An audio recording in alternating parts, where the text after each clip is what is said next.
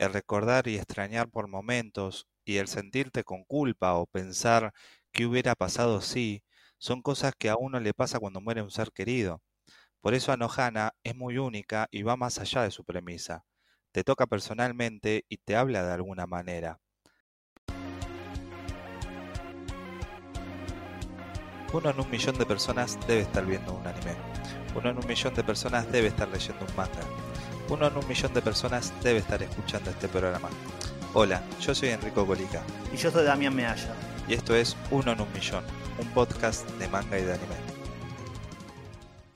El Slice of Life o Recuerdos de la Vida es un subgénero que celebra lo ordinario de la vida cotidiana, pero no quiere decir que sea aburrido son animes que en sí no tienen una trama muy compleja, sino que tiene como meta narrar el día a día que viven sus personajes que se basan en la realidad. Lo más importante de este subgénero son los personajes. La historia no se desarrolla por su premisa, sino por sus vínculos y personalidades de los mismos. Experimentamos la vida de cada uno de los personajes y sus interacciones entre ellos. Es un tipo de la historia en la cual nos podemos identificar de manera muy sencilla. No necesariamente esto es llevado a la escuela, sino que también puede retratar la vida adulta, el trabajo, la vida en el campo. Hay un slice of life para todos. Y consideramos que uno de los mejores animes para hablar de esto es Anohana. Aún no sabemos el nombre de la flor que vimos aquel día. Es un anime con una historia muy original creada por Mario Okada y producida por A1 Pictures bajo la dirección de Tatsuyuki Nagai y estrenada en abril de 2011. La historia sigue a un grupo de amigos de la infancia que se separaron y tomaron diferentes caminos debido a la muerte de Memba. Años más tarde, el grupo de amigos, ya sido adolescentes, se tendrá que volver a reunir para arreglar un extraño fenómeno que le ocurre a Shintan, que puede ver el fantasma de Memba. Así que tiene que reunirse el grupo para ayudar a Memba a cumplir su deseo y poder ir al cielo. Antes quiero decir que el Slice of Life, al ser un subgénero, suele mezclarse con distintos géneros, los más comunes siendo la comedia o romance. Pero también los Spokon tienen elementos de Slice of Life, cuando ves la vida de los personajes después de cada partido. Atravesamos cada situación no solo de la perspectiva de un protagonista, sino que vemos en detalle cómo afecta a cada personaje un mismo evento. Los personajes suelen ser una especie de versión o arquetipo exagerado de personas que encontrás en cualquier grupo humano, pero son los personajes lo más importante de la serie. Y Anohana tiene muy buenos personajes y cada uno cumple una función vital dentro del grupo. Tenemos a Shintan, el líder del grupo, era muy energético y divertido, que después deja la escuela y ve encerrado en su casa enojado con el mundo. Anaru, es una chica amable y callada que al crecer ella cambia su personalidad para encajar con un nuevo grupo de amigos, pero esto la deja insegura y sin lugar de pertenencia. Yukiatsu, el rival de Shintan de niño, en la adolescencia se vuelve más frío, destaca en sus estudios y entrena constantemente para satisfacer esta necesidad de no sentirse inferior. Tsuruko siempre está al costado, más cómoda viendo lo que pasa a su alrededor que involucrándose, son de esos personajes que podemos decir que no tienen amor propio, ya que no sienten valor alguno por su vida. Popo era un chico tímido y raro que vendría a ser el más gracioso y amigable de todos ellos. Muestra ser feliz, pero sigue dolido al igual que el resto de sus amigos.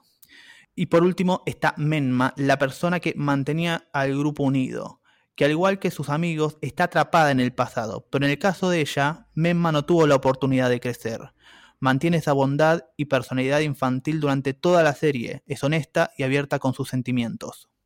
Sí, lo que tiene Anohana es que es un anime muy original que va más allá de lo típico. Es real, humano y toca un tema muy especial que cualquiera de nosotros pudo haber vivido en su momento, y es la pérdida de un ser querido.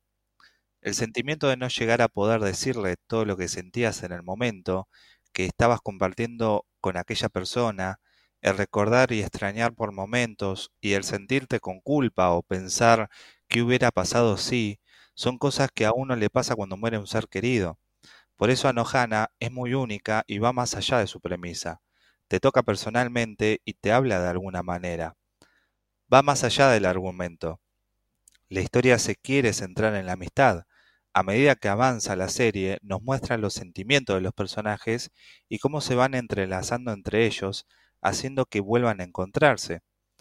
Lo que tiene de interesante es que al solo Shinta ser el único que puede ver a Memma y hablar con ella, todos sus compañeros creen que está loco, ya que todos sufrieron la muerte de su amiga de la infancia y todos están dolidos por su pérdida, pero no pueden entender cómo de los cinco, Shinta sea el único que supuestamente la ve. Exacto, destacamos esto ya que Anohana es una serie sobre personas en proceso de duelo y los distintos modos que estos pueden emerger. Ese grupo queda tapado en ese instante y se cierran en sí mismos. También esta serie te deja ver el poco interés de las personas por el otro. Ven gente mal por la calle y nadie para ver qué pasa. El mejor exponente de esto es Shintan, este adolescente encerrado vaya a saber hace cuánto tiempo está en su habitación, es el protagonista que más se parece a un fantasma, porque maneja ideas infantiles como que nadie está interesado en él y que no hay lugar para él afuera, y esto genera la duda. Si no hay nadie que esté interesado en vos, ¿existís? Esto se contrapone con Memma, que a pesar de ser un fantasma, se siente más vivo que muchos de los personajes, viviendo cada día con la mayor libertad posible. Claro, a medida que avanza la serie, nos muestra el pasado de los personajes cuando eran niños y cómo cada uno vivió los últimos momentos con Memma antes de su accidente. Y asimismo, los recuerdos de cada uno de los chicos reviven el accidente y eso les afecta en su actualidad. Además de que nos muestra algo diferente de los personajes, ya que al principio nos muestran que el más afectado fue Shinta, pero a medida que va avanzando la serie nos muestra que cada uno de ellos está igual de dolido por la muerte de Memma ya que cada uno de los personajes tenía una amistad personal con ella. Cada uno de ellos tiene una forma muy diferente de ser y una característica muy especial. Están bien armados y además nos podemos sentir identificados con alguno de ellos.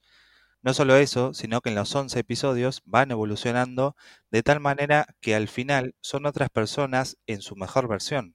Así es, Anohana como serie tiene un montón de golpes bajos.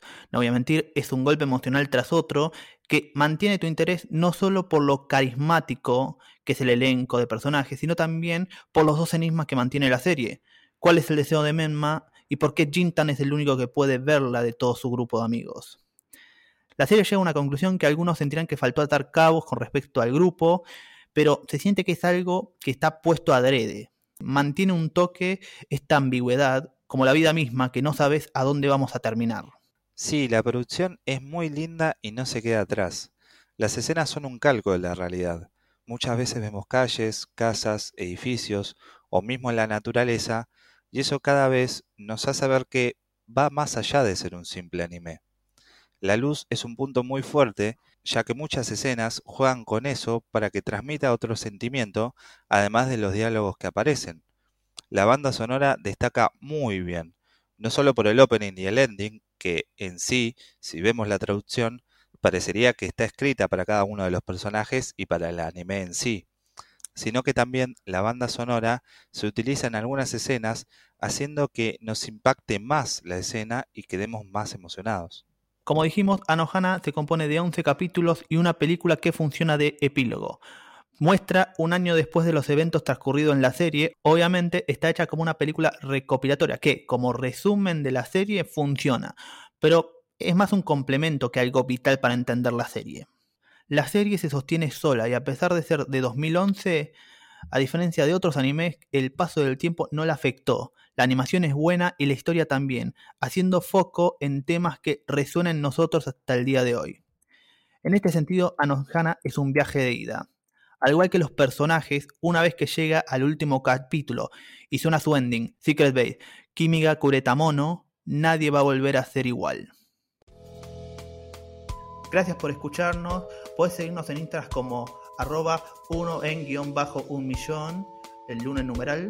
Eh, seguinos que subimos novedades y recomendaciones para acompañar cada capítulo. Si te gustó lo que escuchaste, compartilo. Somos Enrico Colica y Damián Mealla y esto fue Uno en un millón. Hasta la próxima.